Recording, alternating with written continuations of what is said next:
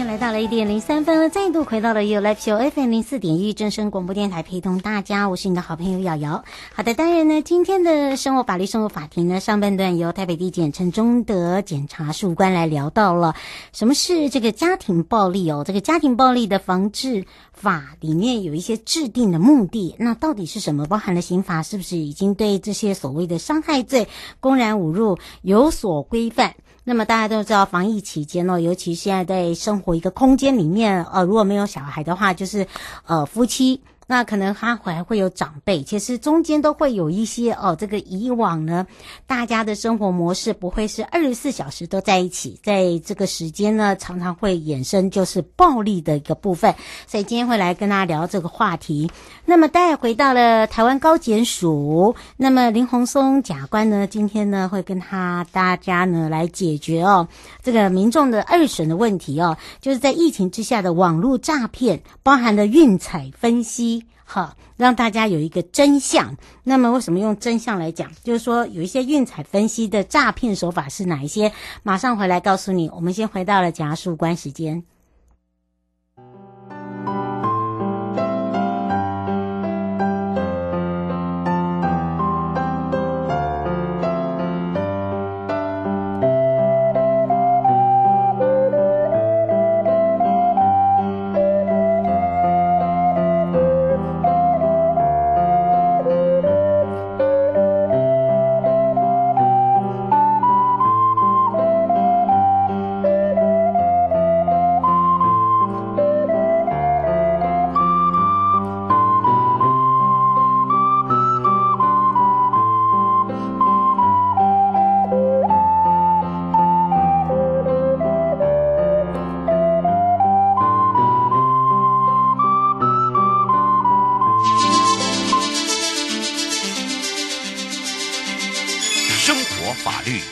Go Go，你我生活的好伙伴，我是你的好朋友哦。我是你的好朋友瑶瑶，再度回到了 You Live Show FM 零四点一正声广播电台，陪同大家。好的，当然也预告了哦，到底什么是这个家庭暴力？这个家庭暴力的一些防治法制的一个呃这个规制的一个规呃目的，包含了呢，在刑法里面是不是对于一些我们刚才讲到的这个伤害罪啦、公然侮辱啦，有一些规范哦？那当然这里面还会涵盖，就是说当事人可能自己都不知道如何去这个自处跟处理这一方面呢，我们也让。大家可以更清楚、更明白，也开放了全省各地好朋友时间零二二三七二九二零，我们赶快来让台北地检陈忠德检察事务官来跟大家打个招呼，哈喽，哈喽，各位观众好，瑶瑶您好，是当然呢，在百忙之中，我们也发现了哦，这个要赶快来请检察事务官来让大家比较清楚明了，尤其是最近的防疫哦，很多的这个回归于家庭哦，可能二十四小时，以往不可能二十四小时都在一个空间哦，可能是呃有孩子的呢，可能就是孩子。子连同家长。那么没有孩子的话，可能是呃夫妻，夫妻可能还会有长辈等等。其实，在一个生活空间里面，常常会有一些摩擦。那么以往不会这样的一个发生，但是因为疫情的关系，变成是会常常会衍生一些所谓的家庭暴力的问题。所以，我们今天赶快来请教一下贾树官了。哦，那个有关什么是家庭暴力呢？我们简单的讲哦，就是说是家庭成员间我们实施身体、精神或者经济经济上的这个不法侵害的行为。那简单可以理解啊，那我们比方有虐待啊、伤害啊，然后或者精神虐待上有说一些呃言语的暴力、嗯、侮辱啊，或者是这个哦恐吓，嗯，这些行为。那另外来讲，经济上的话呢，可能会有一些剥削、经强迫劳劳动的这些行为。当然，这些客观上呢，很多刑法上都有处罚的这个规定了。是，对，嗯，当然这些处罚的规定里面呢，就有如刚刚我们在一开头问大家哦，就说在家庭暴力防治里面，其实它有一些制定的一个目的，对不对？对，那它其实是两个部分了。比方说，我们今天。这个家庭暴力防治法，它制定目的哦，是防范家庭暴力的发生，保护被害人的安全，然后让施暴者负起责任，终止暴力嘛。那主要目的呢，其实有时候是我们要立刻，就是说排除一些这个一些伤害行为，因为这个是我们刑事的这个处罚的这个程序，我们要先认定他有罪，我们要起诉审判，到了执行，这中间会有一段时间。可是他们是。如果是家人的话，他们是共同居住或者说有亲密关系的这种状况，那呃，在实际审判之前呢，这这段空窗时间如何排除他被被这个侵害？所以这个法律本身呢，除了有一部分的刑事规定之外，它另外它还有一些这个民民事的这个命令，嗯，哦，就是说他比方直接命令说你现在离开他的住所，或者说呃你不可以接近他多少。距离，然后你要停止这些呃侵害的这个行为，而这些那个保护令的核发，它的这个程序呢，比因为它包含了紧急保护令嘛，所以保护令的核发本身它的这个速度啊，这个效果会比这个呃刚刚讲的这个刑事政策上来讲，刑事程序上来讲还来得快速。是，然后还有因为我们是对自己的家人，有时候。呃，是希望他排除他的这些行为，倒不一定是以处罚为目的。甚至有一部分的人，就我请保护令，我不一定在刑事上提告。我对已经发生的伤害，或者说是这个恐吓行为，我不一定要，我我还不一定就就是立刻提出刑事告诉了，就是有关告乃罪的部分了。当然，如果到恐吓的话，呃，有这个行为的话，因为那是公诉，那另外。会以这个有有一定的这个这个诉讼的这个程序，那至少是在说刑事的诉讼程序之前，我们要让被害人得到了一个这个获得保护的这个管道。嗯，是。吴先生想要请教一个问题哦，就是说，呃，在这样子您刚才所说的家庭暴力有这么多的一个这个呃生活上所发生的，但是他怎么去认定，以及他想请教一下，一定要透过呃报案派出所或警察局吗？通常这是一个，这样你如果直接到地检署哦，也也很怪，也是可以啦。或者说，因为这个地方政府哦，有一些就是说有一些家扶中心，这些都都是可以。当然，因为警察局是一个很密集，就相对比较密集，你可以找到你最近的派出所。而且，其实因为你要告家暴的话哦，就是说，通常是说已经受到一定的侵害。如果说有具有公权力哦，带有国家暴力的这个色彩的警察能够介入，你现在报案，警察就登门拜访。有时候，那个对于加害者的那个威吓，其实会比来会比就是说地方政府这些家扶中心会要要有有效果了。嗯，对，而且如果说是像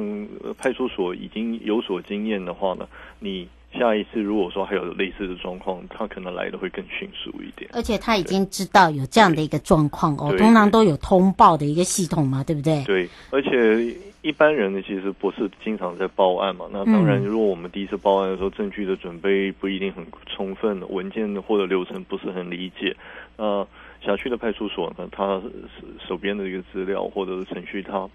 会因为他有处理的。他有海量的处理的经验啊，嗯，所以他可可以提醒。当然，我们任何的这个就是说是报案也好，或者刑事诉讼也好了，自己本身你。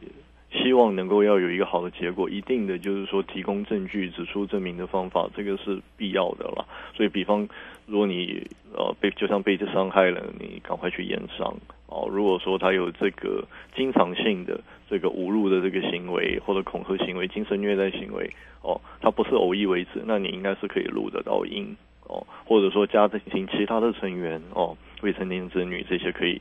呃，或者说共同居住人可以作为证明，哦，作为人证，所以应应该来讲，举证上来讲不是那么困难。嗯，是刘小姐想请教一个问题，就是说，呃，您刚才这讲的这个部分呢，就是说有经由呃派出所所备案过，然后有这样的一个处理，而您刚才有讲到说言语暴力上面也算是一种家暴，也是可以申请保护令吗？也是可以，当然我们必须要看个案上那个。所称的言语暴力是到什么样的程度吧？程度嘛，对不对？我们一般来讲，像公然侮辱哦，是要到公然。但是我们在家里呢，如果说你经常你是侮辱的言辞、讽刺的言辞，客观上来讲呢，我所谓客观其实是是多数人的主观。也换句话说，今天你认为说这个是侮辱了，你认为这是讽刺了，那但是如果警察或者说是检察官、经手的公务员都觉得其实好像还没到那个程度。可可能就还不够客观，嗯，哦、是，所以就是，呃，它不一定有那么明确的标准，但是就是说是你必须是在呃一般多数人哦，基于你的那个立场，我觉得说接受到这样的延迟，或者说这一类延迟的频率，觉得这是有到一个精神。精神伤害、精神虐待哦，或者精神暴力的一个状况。嗯，是。还有就是哦，有一些人会常常会哦，这个常常会哦，居住地可能是同居的关系，但是他不是每天，他可能是不定时，所以在认定上面还是有所谓的亲密关系，对不对？那个亲密关系是这样子哦，就是说他如果没有同居，但是他是亲密关系，这个是说。如果他是未满十六岁，等于说，因为他其实住家里，他外头交交男朋友嘛。嗯。但现在有很多恐怖情人。那关于这一点呢，这个后来有扩张法律的规定，有修法，就是说像这样的这个亲密关系，就是这个是这个危险情人的这个条款，就是说我们一样会把它当成是一种家家庭成员。那如果有实施，就是说是言语暴力啊、恐吓啊、跟踪啊。骚扰当然也是不可以，也是可以请求保护令。嗯，对，是吴先生想请教一下，就是哪一些人是属于家庭暴力的保护范围？是呃夫妻、孩子、家属都是以这个三等亲为主吗？他其实哦，呃，认定上来讲，亲等除了就是说亲属之之外呢，还有同居人，然后等于你亲属、同居人、同居人的未成年子女。都会包含在里面。嗯，是因为因为如果今天同居人的未成年子女，因为你跟这个同居人本身是不算是亲属的，对，所以还有就是说你现在是亲属关系，那你离婚之后，哦，就是说有的人姻亲关系也就会断掉的，因为现现在是亲属，那或者曾经是亲属，这些都算家庭成员。哦，所以呢，请大家特别注意，所以所以这些都是可以包含的，因为很呃也有部分的人哦。离了婚其实还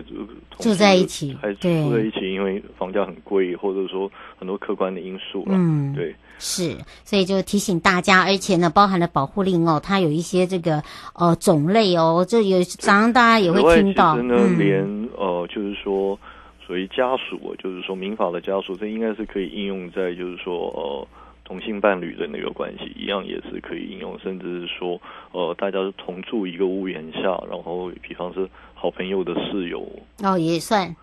甚至都可以把它算进去了。嗯，是哦，就让大家可以了解哦，到底这这个家庭暴力的一个呃目的，以及它的这个呃所谓的这个范围到底有多广，也让大家比较清楚一个概念。不过因为这时间关系，我们要跟中德检察事务官说，下次空中见喽。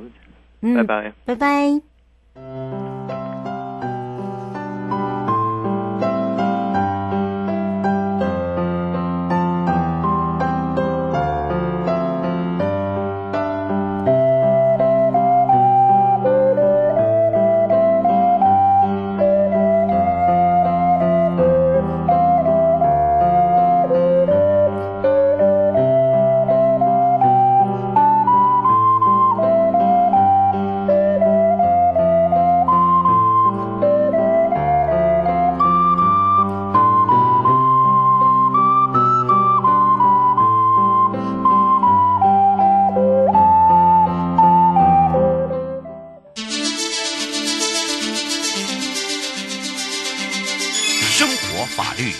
Go Go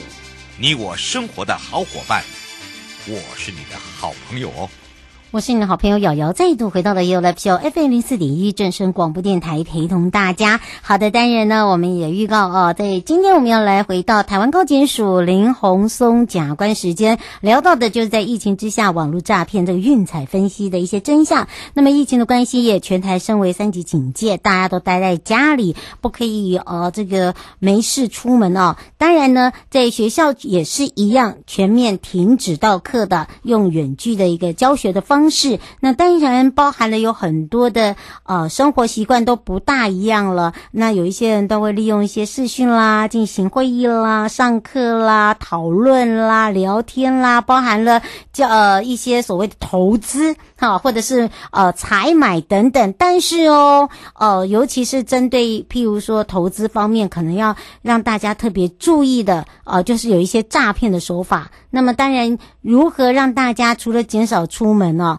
然后还要减少这个诈骗被骗的一个机会啊！所以今天呢，我们要赶快来请教一下林鸿松检察官了。所以我们也开放零二三七二九二零，赶快来让林鸿松检察官跟大家打个招呼，哈喽！嗨，主持人好，各位听众朋友，大家好。是，尤其这个运彩啊，哦，这个有我发现哦，在网络上蛮多人在使用它，哎。对，因为现在我想大家在。家里的机会比较多嘛，那可能大概都运用网络啦，或者是说有些社群网站啦。那我自己也有发现说，哎，好像我们在使用这些 FB 啦，嗯、或者是说一些社群网网站的时候，常常会跳出一些广告。我像我自己就常常看到一些广告，哎，这个广告上面有很多的一些 报道哈，然后还有一些画，甚至有一些画面然后那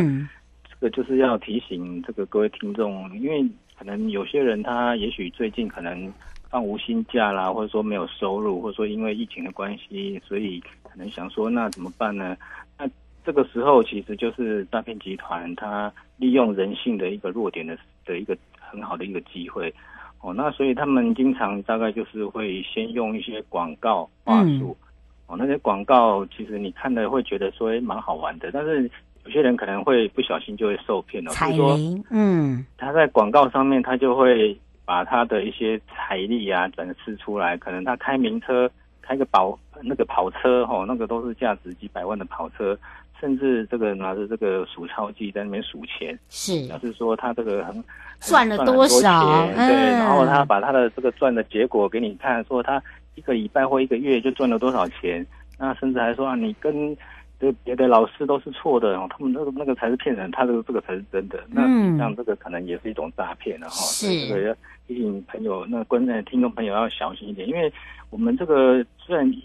确实有这个台湾运彩哈，但是这个运彩你去买的时候，你可能觉得说，哎，那那为什么有人中，有人没中？我想这个应该是几率的问题。是。那他这个就透过说，那个有些人觉得说，哎，是不是有一些特别的广对管道或者说名牌之类的？他就说，哎，我们因为这个赛事的分析啊，有一些专业啊，所以我们可以分析这个赛事的一个结果，然后来作为投资或者说你买这个运彩的一个参考。那实际上根本不是这样哦，所以这个就是再次提醒。听听到没有？因为现在很多人都使用这个网络，那因为它这个网页的一个广告，其实都一开始其实你没有发现有什么特别，它可能就是在你使用这个网络的时候，哎，这个你有在查询某些字，它就会跳出来，对，它跳出来、嗯、相关的字眼。对，那那我想这个很多网那个有使用网络人也都知道，它会依照你使用网络的习惯，然后跳出跟你这个使用习惯相关的一些广告资讯。嗯，是。对对对，像我像 我我最近也有会网购嘛，那他就会跳出一些网络的产品啊，或者说网络的一些这个推销就出来了。嗯，那甚至我们比如说我们有去看一些这个医疗的器材，是，因为它这个广告就会跳出很多很多，对不对？广告，嗯，对，那其实很多都是可能是一页式的这种诈骗，它可能就只是诶这个卖一些。因为大家可能对现在对于一些防疫的用品、医疗器材啊，都非常的有需求嘛，他就会跳出一些相关的广告。哦，像最近最最常看到的一些这个新闻，就是说什么有人什么快乐自习啦、缺氧啊之类的。对，缺氧罐会很多人可能就会去查询什么血氧机啊什么的哈。那像最近很多就是有卖这种假的哈，因为它这个血氧机它是一个医疗器材，它必须要有经过许可之后才可以贩卖。嗯，很多民众不知道，哎，看到哎这个血氧机怎么这么便宜，然后好像广告的这个效果好像还不错哈，他他就会这个去去购买。那实际上他可能是。没有经过许可的，或者说根本就是仿冒的，或者甚至根本没有那个公用的东西，那可能听众朋友们要特别小心。对，嗯，受骗的，没错，尤其是这种一页广告哈，通常它都是那种送送辅，然后收款，好，但是他不是亲自送辅哦，他可能用宅急便的方式。好，所以呢，你自己都搞不清楚哦。对，嗯、我们也可以来分析一下他们惯用的一些手法。手法对，对，然后可能他会有一些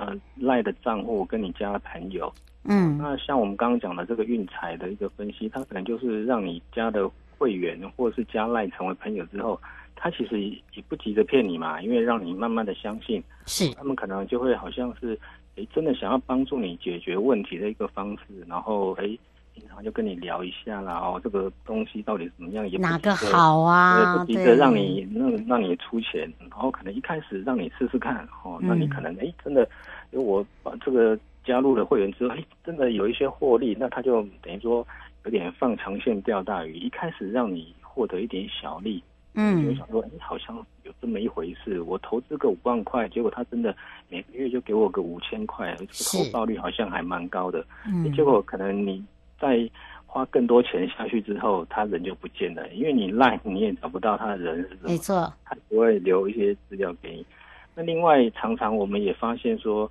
有很多是加了这些赖之后呢，他要你提供一些身份资料、影本哈资料哈作为个资，或者是说提供一些银行的账户跟密码。嗯，那提供了这些之后，他就拿了这些东西来作为诈骗之用。是，所以这些人可能就成为了被告了。哦，因为被骗的人他就哎，这个账户我汇到这个钱，我就告这个账户的人嘛。是，很往往就是成为这个诈骗集团所利用的一个对象，对象反而对反而成为是一个被告啊。嗯，这个也是要再次提醒那个听众朋友。那我想。很多都是基本的观念，可能大家平常都知道，但是遇到像疫情这个都忘了，对，他都忘了。大概大家可以去想一想，就是是你有投资一定有风险嘛，嗯，那风险越高，这个当然就是一定，诶，投资报酬率越高，一定是风险越高嘛，嗯，是。那另外，另外当然就是说，这个天下没有白吃的午餐嘛。如果说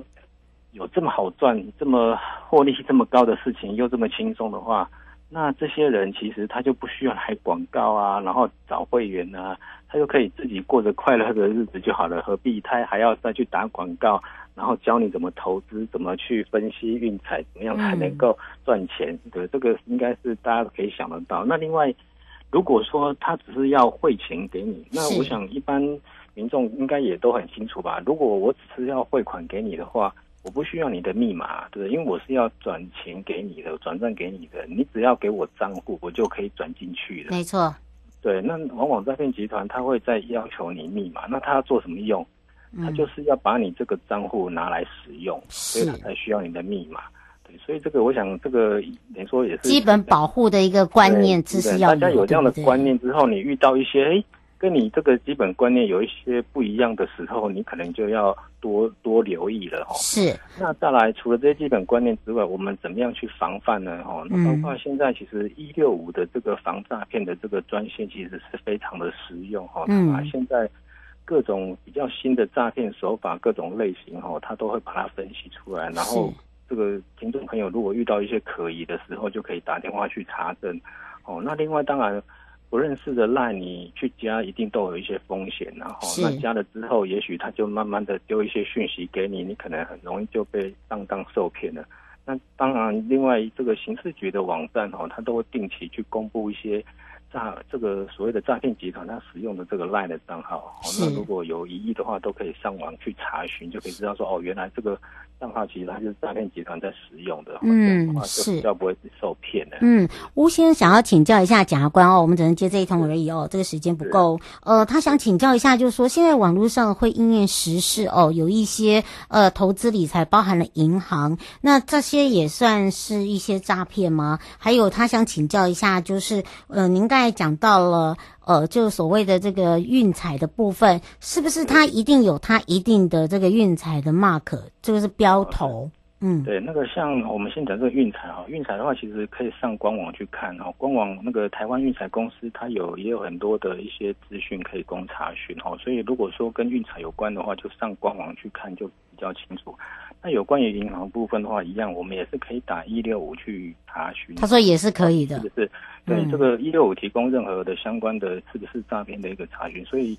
只要有疑义的话，就打一六五，那边有很专业的这个警察人员哈，他们会提供很正确的讯息。嗯、呃，那另外当然也可以跟银行本身哦，这个去打，就是说查到真的电话，然后再去查询，因为有时候诈骗集团他也会假冒说，哎，这个就是银行的电话，结果你打去反而是一个。银行的诈骗电话，所以最简单的就是打一六五这个反诈骗电话，嗯、这个是最清楚明白的一个资讯。是，不过因为这个时间关系，也要非常谢谢台湾高检署林宏松检察官，我们就下次空中见喽。是，谢谢，谢谢。嗯，拜拜。拜。